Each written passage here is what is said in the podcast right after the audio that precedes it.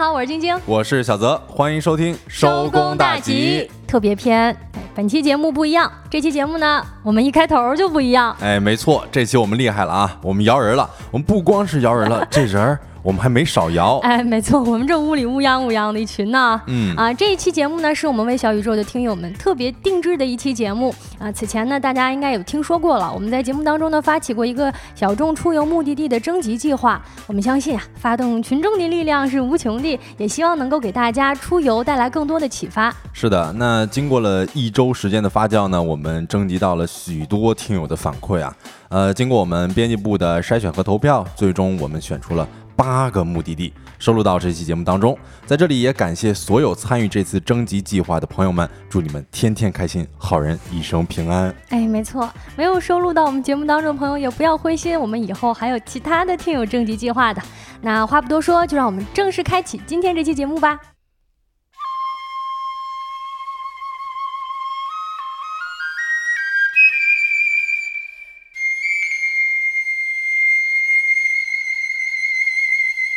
第一个我们选出来的小众出游目的地是由钱多多选送的辽宁省本溪市桓仁县的山城小镇五女山。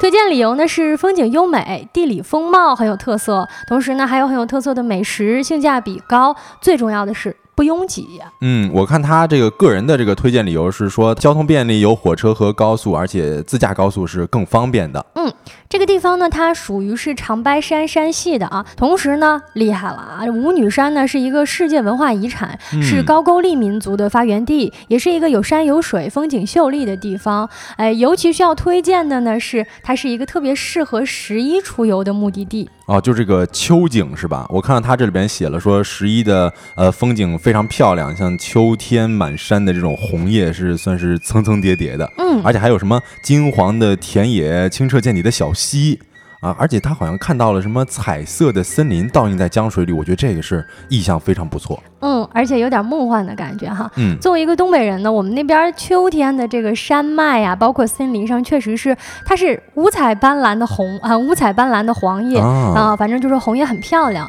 同时呢，这个地方还挺有特点的，就是它的山的造型也很美，因为植被丰富嘛，所以说在秋天的时候，这个叶子变黄，它的那个就是植被呃不同，导致呢它整个。看起来那个颜色是层层叠叠的。啊，山下呢是有一个水库啊，神奇的是从卫星地图上看，这个舞女山下的水库呀是一个龙的形状。哦。这个我还查了一下，我一看我真的感觉很像龙，而且它那个爪子都非常的形象。确实，我看到我都觉得有点吓人了，就是说这地儿应该挺神的或者挺灵的哈。嗯嗯。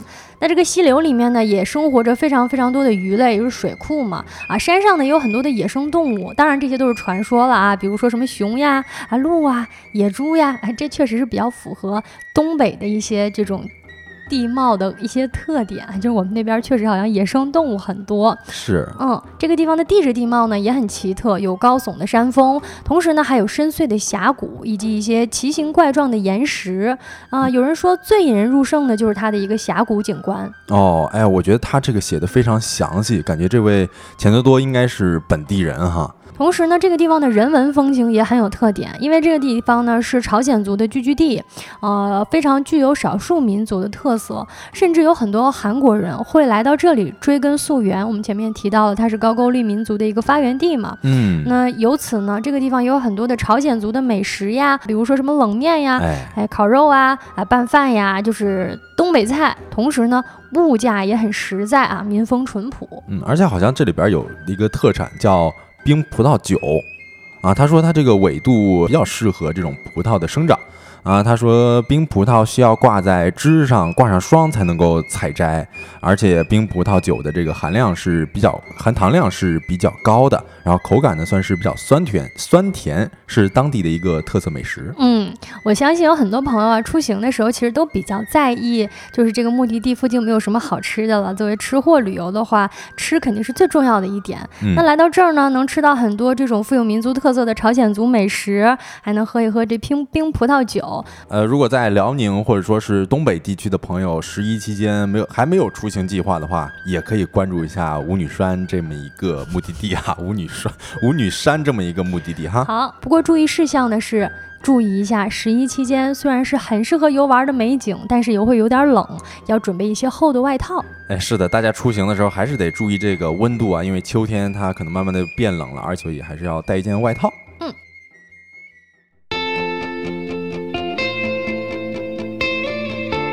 那第二个推荐呢，是来自于秀才一笑倾城的推荐，写了一长串啊。哇，这个这两位老师来了啊。嗯，是我也没想到这俩能合体啊。他写的是北方国际射击场到洋坊到居庸关，这应该算是北京的远郊了啊。哦，他是推荐了一条路线是吧？嗯，是推荐了一条完整的路线，可以供你一天去玩耍的。嗯，然后他这个个人的推荐旅游呢，说。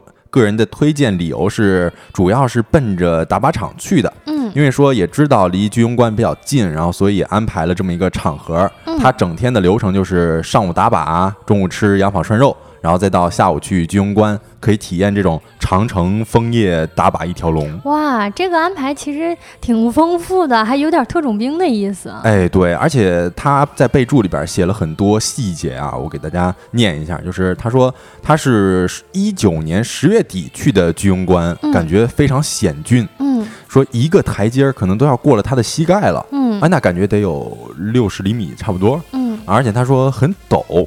大概得有个四十度左右，下长城的时候都感觉很害怕啊。这个的话，就推荐大家，如果要去的话，其实要注意一点，尤其是这种比较比，比如说这种角度比较陡啊，然后一个台阶比较高，比如说可以带点护膝啊什么的。嗯，是。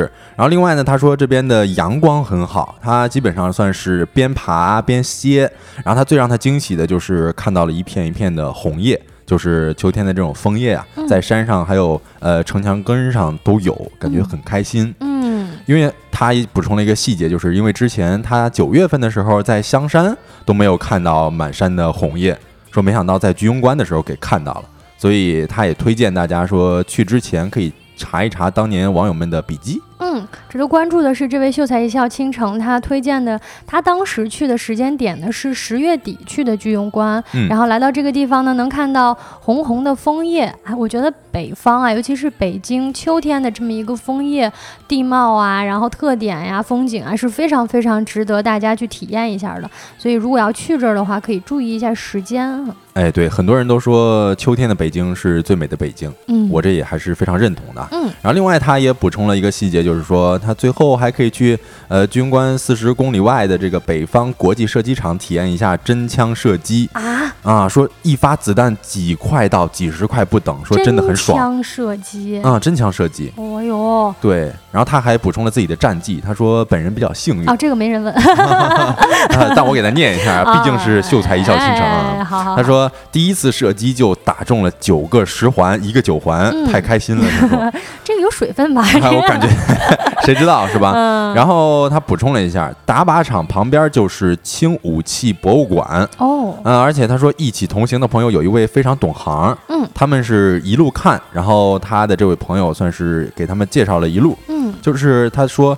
知道这些东西的来历和不知道这些东西的来历，完全就是两种体验。哎，没错，实际上无论是博物馆啊，还是这种特别有人文风情的旅游地点呢，你知道懂行跟不懂行去玩是完全不一样的了。嗯，是因为你懂得这个地方的一些历史，那可能就更有一些浪漫的色彩吧。嗯啊，然后他还说，最近听说这个打靶场要转型，如果大家在北京周边呃想要去的话，可以问一下有没有恢复营业。嗯啊，并且要。注意说，一定要带好身份证。呃，可以在街道办开一个介绍信，然后官网呢可以下载到介绍信模板。哦，明白了，就是说想去这个打靶场，因为是真枪射击嘛，对，所以可能需要街道办开一个介绍信。嗯，或这个地方，如果不是这位听友跟我们分享这些细节的话，可能你咱要正经就是，比如说陆客想去的话，还没办法体验呢，哈。嗯，是，咱都不知道。所以说，在北京的，如果想要去到远郊，不想去别的地儿比较更远的地。地方的话，那可以考虑一下这么一个一条线线路哈。哎，北方国际射击场到洋坊到居庸关这么一条线路，有吃有玩有风景，而且正赶上十月份这么一个季节，能体验到不少有特色的地方，所以也推荐大家。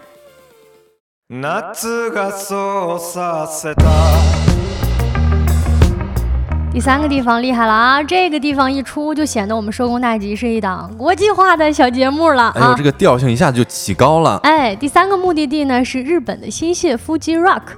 呃，但是说它是一个目的地，其实都有点不准确了，因为 Fuji Rock 实际上是在新泻的一个在特对在特殊时间内的一个音乐节。嗯嗯，呃，这个选送人呢是阿毛，那他推荐的理由呢是这个地方是非常有人文艺术的啊。如果你是喜欢音乐的、喜欢户外的朋友，那你一定要去这儿，因为这是山里面的快乐乌托邦。哎呦，这个地儿我是久负盛名，因为一直都看到朋友圈里边有人在分享啊、抢票啊之类的。是吗？那你朋友圈挺高端的呀，我哎呀，我都没有看到有什么人讲这个。要不是这一次我们听友分享了这个 Fuji Rock，我其实我都不知道。嗯，呃，这个刚刚晶晶说这是在富士山脚下的这么一个音乐节啊，说后来他是把会场转移到现在的这个新泻县苗场滑雪场了。嗯，呃，算上今年的话，是一共举办了二十六届。嗯，呃，其中二零二零年由于新冠疫情停办了一年。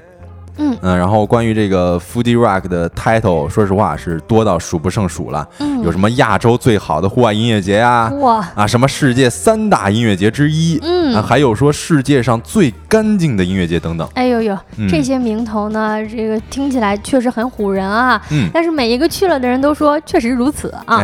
阿毛这一次给出我们的推荐理由呢，是当你身处其中的时候，会发现它不仅仅是一个音乐节，你在那个地方会感觉到更多的是你觉得自己。是自由的，因为你人在山里面。那前面我们也介绍到了，这个音乐节呢，它是开在山里面的啊。人去听音乐的时候呢，其实你坐在山脚下、山间，有有溪流，你感觉自己很舒适。然后舞台上呢是非常厉害的乐队啊，在那样的一个环境下，他描述了一个画面，就是你坐在那个录音椅上啊，看着演出，看着看着呢。一朵云忽然就照过来了啊，飘过来了，遮住了一半的天啊。舞台上看到一片阴一片阳，就是那种感觉，就是云朵它会不停的忽闪忽闪的，影响这整个的视野。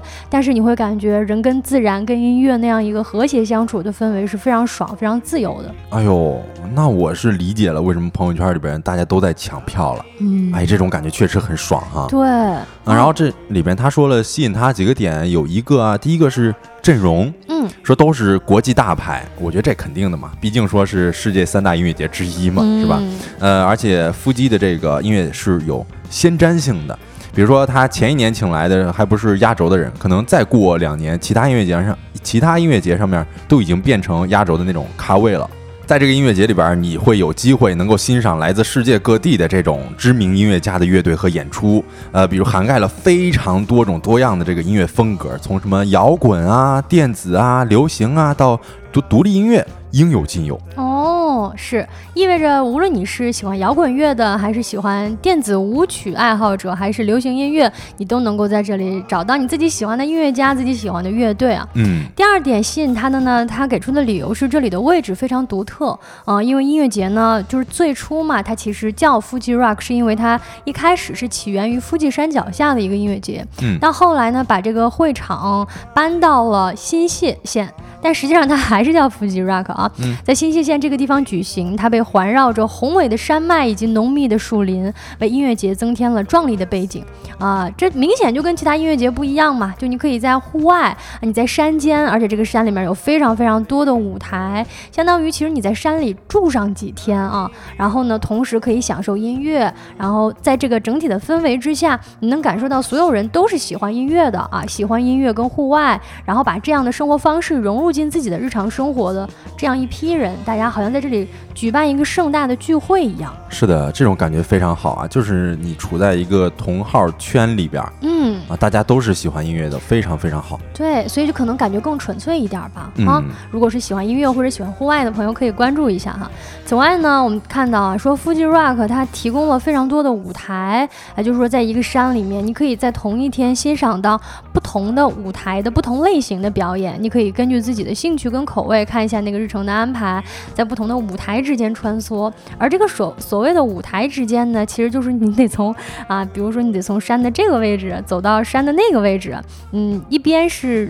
爬山啊，一边是光树林儿，一边呢也能能够 DIY 一个属于你自己的音乐行程啊，甚至树林当中呢还有一些小的舞台，那是公开的，可以让任何人上去即兴表演。哇，我感觉这个体验也太棒了吧！就你可以在一天之内去穿梭这个伏击这开的这么一个地方。各个地方都可以去体验，太太牛了。对我看阿毛他还说他去的第一天啊，走了两万多步，其实挺奇怪的哈。咱说一般去音乐节很少会走那么多的路，但夫妻就是有点特别了哈。嗯。此外呢，除了音乐演出，这个地方还提供着非常多的文化体验，比如说一些艺术展览，还有户外活动啊。因为都是一些户外爱好爱好者嘛，它是一个半有你可以选择露营在这个地方的啊，还有很多的美食摊位。那除了听音乐，你还可以获得。到更多的娱乐跟体验，是他在后边呢，也是着重强调了一点。看来他也是非常喜欢这 Fuji Rock。他说，Fuji Rock 音乐节是一次与音乐、自然和人们相融合的独特体验。我们刚才说到，Fuji 最深度的一个体验就是需要露营。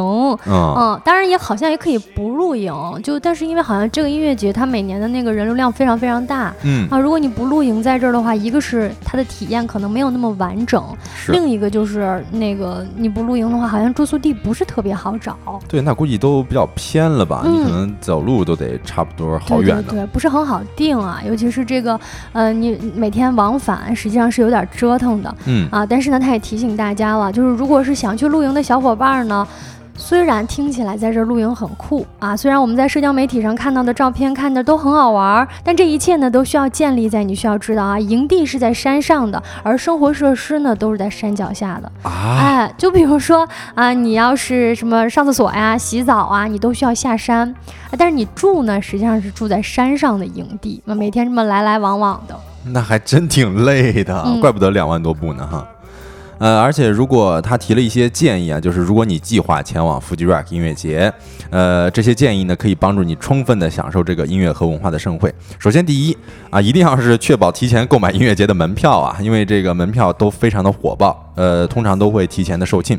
在一些官方网站或者说是授权代理商处购票，并且检查所有的重要信息，包括入场时间和场地地图。嗯，第二点呢，就是一定要安排好自己的住宿啊。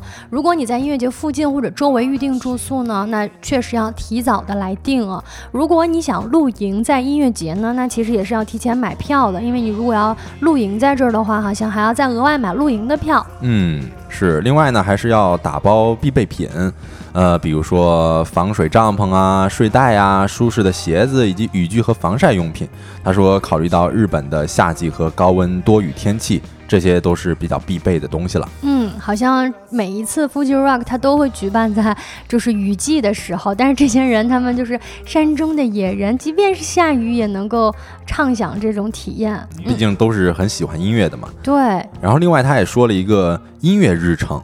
他说：“提前了解音乐日程，以确定你最感兴趣的表演和演出时间。哦，这应该是这个演唱会，比如说各个乐队他演出时间是什么了？哦，确实，因为它不是一个舞台嘛，所以你得盯好。如果你没有盯好的话，可能你没有安排好自己的行程，那你就错过了你自己喜欢的音乐家。是的，嗯。”除此之外呢，还有比如说，不要只关注音乐，你去了这里，更多的是一个体验文化活动，以及品尝美食或者结交新朋友的一次好的机会啊。最重要的是，啊，因为这个音乐节的场地是在自然的环境当中，所以一定要尊重自然和环境，随手扔垃圾是不允许的。好像音乐节这个主办方会发放那个垃圾袋儿，大家一定要分类的丢好自己的垃圾。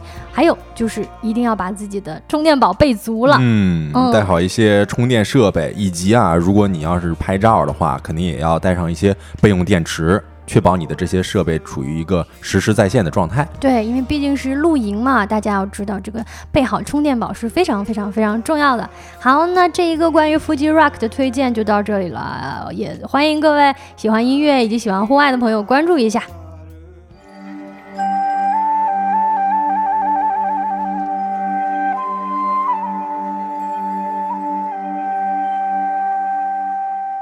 接下来是第四个听众投稿啊，这是太阳花的投稿，他投的是泉州。嗯，啊，泉州我觉得应该是去年算是比较火的一个城市了，小众出游的一个城市。嗯，哎呦，比比较火的小众出游的城市，嗯，是好像泉州以前确实去的人不太多，但这两年好像逐渐的受关注了起来。哎，对，去年我听到有些播客好像也在讲，然后太阳花呢在这里边给我们推荐语是海上丝绸之路的起点，如今呢又搭上了一带一路的春风。巴山一水一分田，焕发新的生机。嚯，太阳花这位听友朋友是实在是啊，这个有高度有格局啊。哎，他给出的推荐理由呢是说，泉州这个地方风景优美，历史文化底蕴深厚啊，人文艺术非常丰富啊。同时呢，地理风貌呀也很有特色，尤其是还能吃好吃的，也适合打卡。嗯，他觉得呢，泉州市是一个拥有非常丰富历史文化底蕴和美丽风景的城市，也罗列了一些自己旅行的时候非常喜欢的点。嗯，我先给大家举一下他列的第一个点啊，就是西街啊，因为说好像西街的开元寺和钟楼都在西街。那另外给大家说一下，就是开元寺是福建规模最大的佛教寺院。呃，距今呢已经有一千三百多年的历史了，建筑算是那种古老而庄重的风格。你在里边呢能够感受到厚重的历史和文化背景。另外，钟楼呢傍晚可以有一些出片的场景。然后再接着说这个西街啊，西街上呃东西双塔对望千年，你可以找一个奶茶店或者说是咖啡馆的天台，都可以俯瞰西街的街景。啊，听起来就是一个对于这种人文历史有爱好的朋友可以去的地方。同时呢，去去钟楼啊，也可以拍照打卡。嗯，呃，另外一个呢，就是他好像写了一个。爱字儿，这个后边解释了一下，说这是一个基督教堂外的爱字外墙，就是感兴趣大家可以去打卡，包括中山中路也是值得漫步走一走的。嗯，呃，另外他也说了风车岛，就是风车沙滩渔村的这么一个有小船的地方，呃，但是距离市区可能比较远，但是很浪漫。嗯，还有一个值得推荐的地方就是玄圃村，这算是一个小渔村。然后这是一个簪花巡捕女拍照的好地方。嗯，这个巡捕女，我觉得得给大家解释一下。解释一下。对，这个巡捕女呢，是我国三大渔女之一，渔就是放鱼的鱼啊。哦，就是捕鱼的鱼是吧？哎，对，捕鱼的鱼，对对对，呃，是福建泉州巡捕村渔女的称呼嘛。然后传说他们是古阿拉伯人的后裔，至今保留着人人头戴簪花围的风俗。哦，也就是说这个地方其实还是很很有民族风情的。哎，对他写了一下自己的感受，说，呃，本着来都来了的这个想法呢，留了一个纪念，就不怎么拍照片的他呢，都约摄影师拍照体验了一回。啊，明白，可能就是去到这儿，咱们也装扮上这一套巡捕女的一个行头啊，纪念一下，拍了一套写真。嗯，他感觉非常值当的。嗯啊，然后另外呢，他还写了是崇武古城，这说这是中国现存最完整的丁字形石砌古城，体验在这里边你可以体验一半古城一半海的这么一个方式。呃，另外呢，崇武海岸被誉为中国八大最美海岸线之一。嗯，嗯以上呢是啊，太阳花给我们介绍到的一些泉州的一些有趣的旅游呃景点啊，以及可以去的地方啊。除此之外呢，像什么泉州的美食其实也非常出名啦。他给我们推荐到，比如说肉粽啊，比如说海蛎煎以及炸鸡排等等。在这儿呢，你能够品尝到各种各样的地方特色的美食。如果大家是吃货的话，不妨去夜市品尝品尝，也感受一下这么一种特殊的海边文化。嗯，大家如果在福建周围，也可以尝试着去泉州多逛一逛，多游一游，是吧？十一的时候，时间这么多。呃，完全够体验泉州整座城了。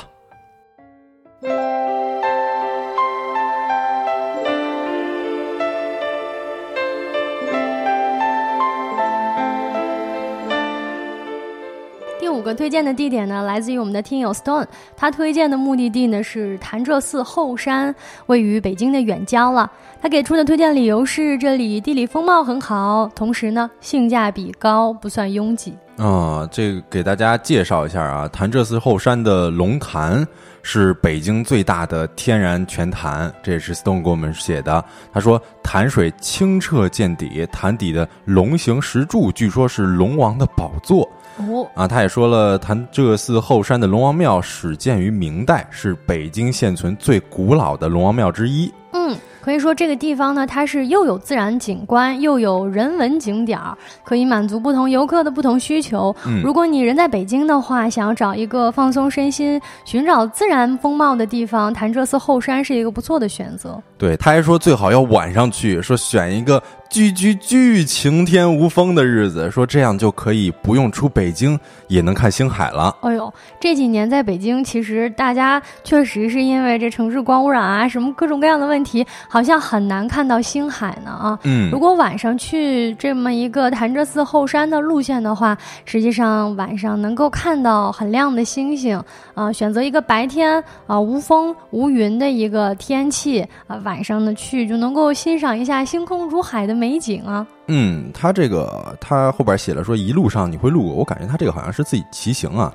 嗯，他是这么说啊，好像是他是选择骑行出发的。嗯啊，走这么一条路线呢，会先路过永定河啊，路过永定河本身呢，实际上就能够让我们在城市的喧嚣之外，感觉到这么一份平静了。那随着这条路一路向前呢，能够看到脚下拔地而起的高楼住宅，他们在夜晚是灯火通明的，穿越山间的隧道，会感觉像曼哈顿的钢架桥。哎看来这位 Stone 听友，但是也是一个国际化的听友啊。拿我们这潭柘寺的这条小路线，嗯，比呃曼哈顿了。虽然咱没去过曼哈顿，但是也可以稍微体验一下哈。周围是浓密的树林，跟城市之间的喧嚣比起来呢，是差别非常的大啊。最后呢，晚上如果咱们骑行啊，或者开车呀，来到了潭柘寺以及这个山门前的呃一个。选择一个自己夜宿的民宿，也能够体验一下这种清静跟清幽。嗯，是。然后他说，另外一种选择是从潭柘寺镇上的这个唐王路开始，你可以循着这一条道路一路往上爬。然后这爬的过程当中呢，你能够亲身的感受到这种山势的俊俏，但是呢，也能够欣赏到更多壮丽的景色。就这种徒步的方式，可以让你更加的亲近大自然，沉浸在山林的宁静当中。嗯，其实我相信生活在北京的朋友们呢，对潭柘寺并不陌生了。大家都知道潭柘寺是一个非常灵的寺庙啊啊！只不过这一次 Stone 给我们推荐的潭柘寺后山，似乎对于潭柘寺这条旅游路线来说，有了更多的一个选择。咱们可以爬爬山，感受一下自然，也亲近一下自然，甚至夜宿在这儿，感受这这么一份。啊，不同于城市喧嚣的宁静，也推荐各位去体验一下。那我觉得咱们不就不妨遵从 Stone 的意见，趁着一个巨巨巨晴朗的夜晚，前往潭柘寺后山，探索这片美丽的山区吧。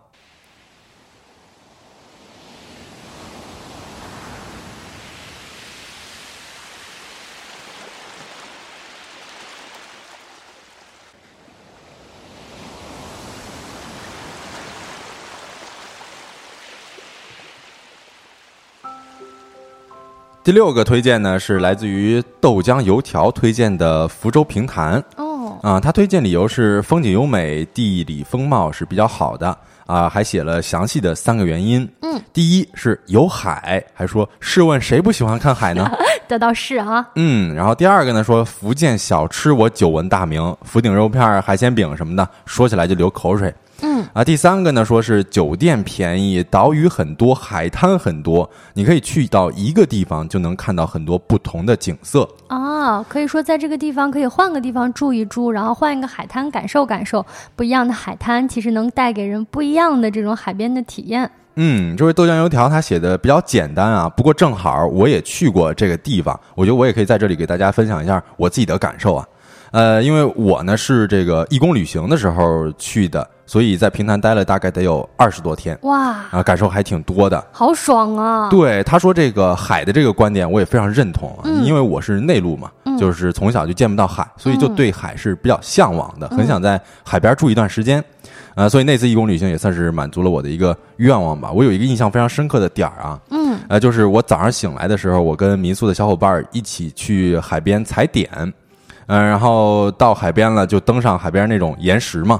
我当时我就有一种非常不真实的感觉，就是我好像自己是身处在游戏里边，就那时候是流行吃鸡游戏嘛，啊，不知道大家有没有见过，就是吃鸡游戏里边那个海上的那个岩石，我感觉当时看到那个场景就像是在游戏里边的那个海上岩石，特别特别。嗯，嗯，其实，在海边呢，我们刚才说到不同的海滩，它看起来的样子是不一样的。就有些的海边呢是沙滩，有些呢就是这种大块的岩石，还有很多碎石啊。实际上呢，就是不一样的感觉吧。我觉得岩石也是一个很特别的一个景貌。哎，对。然后豆浆油条他也说了，说海滩很多嘛，这个我也非常认同。就是那边海滩真的非常多。就是我去了平潭之后，我才知道说原来海滩和海滩之间。是不一样的，嗯，就有的海滩它沙子可能非常细腻，就是你踩上去完全就不扎脚，嗯，我当时我会觉得就好像踩在了一大片舒芙蕾上面。哎呦，你踩它干什么呀？非常顺滑，对。但是有的海滩它的这个沙子就比较的厉害，可能颗粒比较粗，会扎脚，嗯，就得穿鞋走比较好一点。对对对。然后最有意思就是平潭那边，包括东极岛一些地方都有一个特色，就是有蓝眼泪。哦，有听说过啊！这个蓝眼泪给大家解释一下，它是，呃，算是一种介形虫了，简称海萤。它是生活在海湾里的一种浮游生物，是荧光动物。哦，就是呃，我当时去的时候是暑假，蓝眼泪已经不多了。呃，一般可能在三四月份的时候，基本上整片海浪那都是蓝色的。是不是晚上的时候能看到它发出蓝色的荧光吗？对对对，晚上的时候你能够看到那片海全部都是蓝眼泪，然后在里面发出那种蓝色的荧光，特别特别好看。哇，听起来就很美。哎，对，但是我那个那次的经验就是我晚上去的时候，呃，只是看到了零星的蓝眼泪，嗯，就甚至我蹲下的时候，我还呃自己捉到了一颗，哦，就拿在这个拇指和食指之间，感觉像一颗蓝色的星星，特别好。哇，听起来好浪漫啊！啊，跟前面 Stone 推荐的有点不同，这个星星实际上是在海滩上。你可以拿手去把它给捡起来，我觉得我真的好想去啊！嗯，特别有意思，推荐大家在三四月份的时候可以去。然后另外这个真的非常非常多好吃的好玩的东西，就是你在海边还可以赶海，然后吃的也很多，包括呃豆浆油条说的一些福鼎肉片啊，我当时也是受到了当地人的推荐。就顺便随便在一个路边摊上面，我就买了一份儿，嗯，那个口感特别爽滑，嗯，哎，我们好像进入到了今天吃点啥环节哈，啊，对，就那种口感就像是呃猪肉做的虾滑一样，啊，明白，就是那种很滑很嫩的啊，福鼎肉片的一个特色，而且很弹，就感觉它在你的嘴巴里边玩碰碰车，这种感觉很奇妙哈，对，而且当地也有那种特别的辣椒，就跟我们平常吃到的那种不一样，它那辣椒好像是。绿色的还是什么？我有点忘了啊。哦，对，但是这个豆浆油条最后也很贴心啊，说跟大家注意一下，就是如果要去的话，一定要注意防晒。嗯，而且最好是物理防晒，因为海边的太阳太狠了。嗯，他说他人生中最黑的时候，应该就是在平潭的时候。啊，明白。因为海边嘛，就是海水其实是有那种紫外线的折射的，所以大家最好带上防晒服、防晒衣，或者是这个呃防晒的伞啊，一定要注意一下。嗯。那这个就是豆浆油条给大家推荐的福州的平潭。大家如果在福建的话，也可以尝试着十一去。哎，但是我觉得平潭可能最近有一种非小众的趋势了哈。啊，不知道大家有没有去过？不知道大家对于这一个旅行推荐的目的地感不感兴趣呢？也欢迎在评论区跟我们分享你对于福州、对于蓝眼泪的一个想法。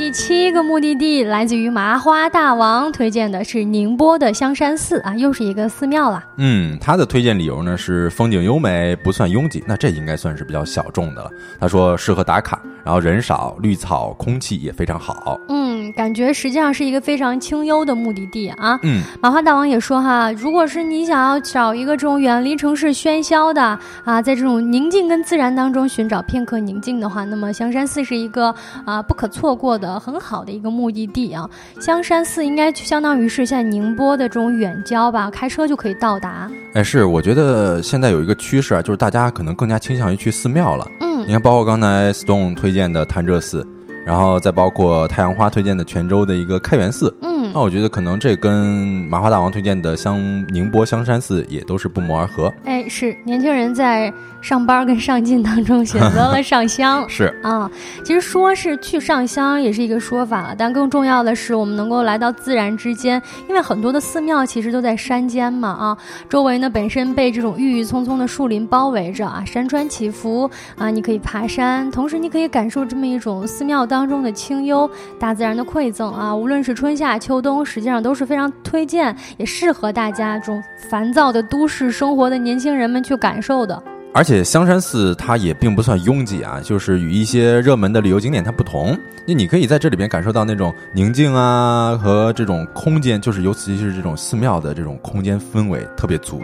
嗯，你这里边远离了这种游客的拥挤，意味着你可以更好的与自然亲近，放松身心。嗯嗯，其实看我们今天推荐的这几个目的地呢，感觉好像现在大家都比较注重这种来到自然当中哈。如果你喜欢户外活动的话，你也可以在香山寺附近的山间远足，甚至进行冥想啊，呼吸呼吸新鲜空气，来眼睛看一看绿色。其实对于心灵啊，对于自己啊，都是一种陶冶啊、熏陶啊、治愈的体验啊。嗯，我们前面说了那么多这个比较治愈的东西，但是他在后面的注意事项给我们呃打击了一下。他说：“宁波吃饭做好随机腹泻的准备。”哦哦，哎，我还以为是随时腹泻呢，随机腹泻可能就是为什么宁波吃饭会是随机腹泻呢？哎，我估计是水土不服吧。可能这位麻花大王是北方人，也有可能，因为我感觉宁波那边的食物应该是挺清淡的哈。嗯嗯，如果在宁波附近的朋友啊，可以选择有机会去香山寺体验体验，也顺便在评论区给我们回答一下这个问题：什么叫宁波随机腹泻？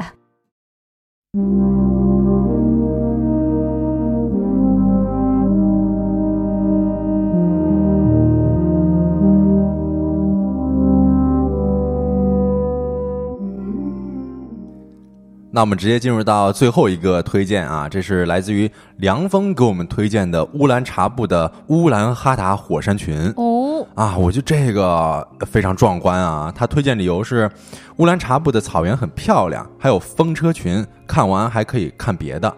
哦，这个地方其实最近几年挺火的，像京津冀地区的朋友们，实际上都是一个这种开车可达的一个旅行目的地。哎，对，包括我自己，我都有做过相关的攻略，但是我最后呃最近这几年还没去呢，准备之后再去。嗯，呃，当然梁峰也给我们列举了一些自己旅游的小感触啊。呃，首先第一点，他说乌兰察布建议自驾去。刚晶晶说的一样啊，就是从北京过去用不了多长时间。你自己组团的话，时间也非常自由，你想怎么玩就怎么玩。呃，包括提到了一个比较重点的，就是火山群里边每座火山都建议挨个看一看。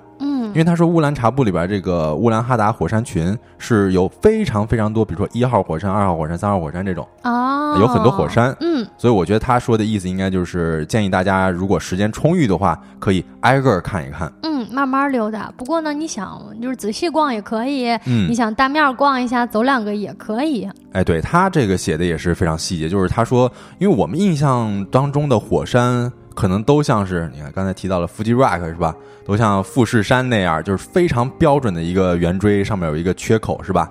然后顶端有一个白雪覆盖。但是他说，其实那都是非常理想的情况了。可能更多的火山都是各种各样的，比如说有的火山口可能都不是圆的啊，有的火山口像是豁了个口似的，中间裂开了，就千奇百怪的。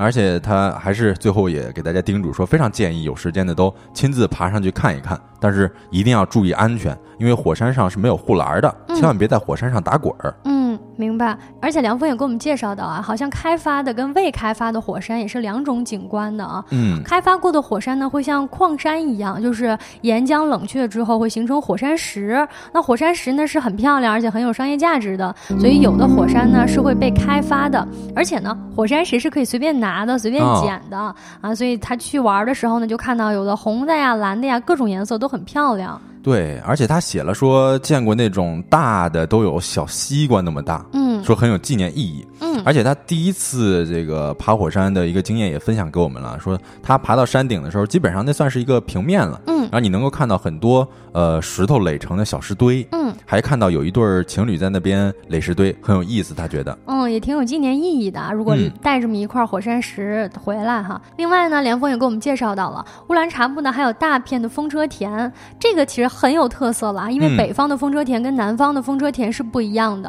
啊，南方的很多风车呢是会放在海边，因为海边的风很大嘛，对，但是北方的呢需要放在这种辽阔的草原上，所以你来到乌兰察布这个地方呢，一眼望去看到大片的风车田跟草原，十分辽阔，没有什么遮挡，有一种气势磅礴的感觉。嗯，我之前说我在平潭，我是见过这种南方的风车田的，但是他这么一介绍，我觉得确实可能会有一些不一样哈。嗯，呃，另外他也说了说还有可说的就是草原，因为他经常能够看到很多人发帖啊，照片上都是风吹草地见牛羊的场面，但是他觉得这其实不构成一个景点儿。哦，嗯，因为他说乌兰察布这样的景象实在是太多了，嗯，说哪里都是，说随便拍一张都能有这样的感觉，啊，呃，牛羊马在草原上惬意的休息什么的，这太普遍了，对于乌兰察布来说。明白。其实我每次去这种特别自然景观的旅行目的地的时候，都会感觉，就是我在拍他们，实际上我是一种打扰，因为我是外，就是我是完全是在这个场景之外的人啊，人家其实在这里对吧，吃草啊、休息啊、睡大觉什么的，感觉很惬意。是，还有他也列举了一些注意事项啊，说建议我们自驾前往，带上厚衣服，夜里会很冷，哎，可以在火山边上露营，然后你也可以在车里边凑合一晚，早上起来爬火山看日出。但是呢，你得有心理准备，因为晚上或者说是凌晨的时候特别特别冷。嗯，最后也是提醒大家注意安全，因为火山虽然很漂亮。但是它确实是没有围栏等安全措施的。嗯，好像此前我有一些朋友，他们去过乌兰察布这个地方，跟我分享的也是说晚上其实特别冷，因为风是很大的，嗯，那风声其实是有点响的，会很吵。那大家一定要注意保暖。如果是露营或者夜宿在这边的话，一定要多带点衣服了。啊，最后呢，梁峰还给我们推荐了其他类似的一些小众景点，这个我们就是捎带提一下哈。嗯，比如说张家口的滦河神韵啊，说这个地方小河弯弯很漂亮啊，是卖票的，但是呢很小众啊。我确实啊，这他说之前我好像都没太听过。嗯，是。另外他也提到了大连的大黑石，还有兰州的水墨丹霞。他说自己评价是，呃，这个水墨丹霞是最漂亮的丹霞地貌了。嗯，不知道这位梁峰推荐的这些小地方，各位感不感兴趣呢？那以上呢八个目的地就是我们这一次收工大吉特别企划的全部推荐了啊！我们这一屋子乌泱乌泱的人也说的差不多了，不知道各位有没有心动的目的地，或者已经把哪些地点加入自己的收藏心愿清单里了呢？嗯，听了这么多的地点，大家最感兴趣的是哪一个？也可以在评论区留言告诉我们。票数最高的地点呢，选送人会获得一份收工大吉的特别礼物。嗯，如果你喜欢这期节目，也请给我们一个免费的赞，我们会叩谢感。机的，欢迎大家订阅我们的节目，也感谢各位的收听。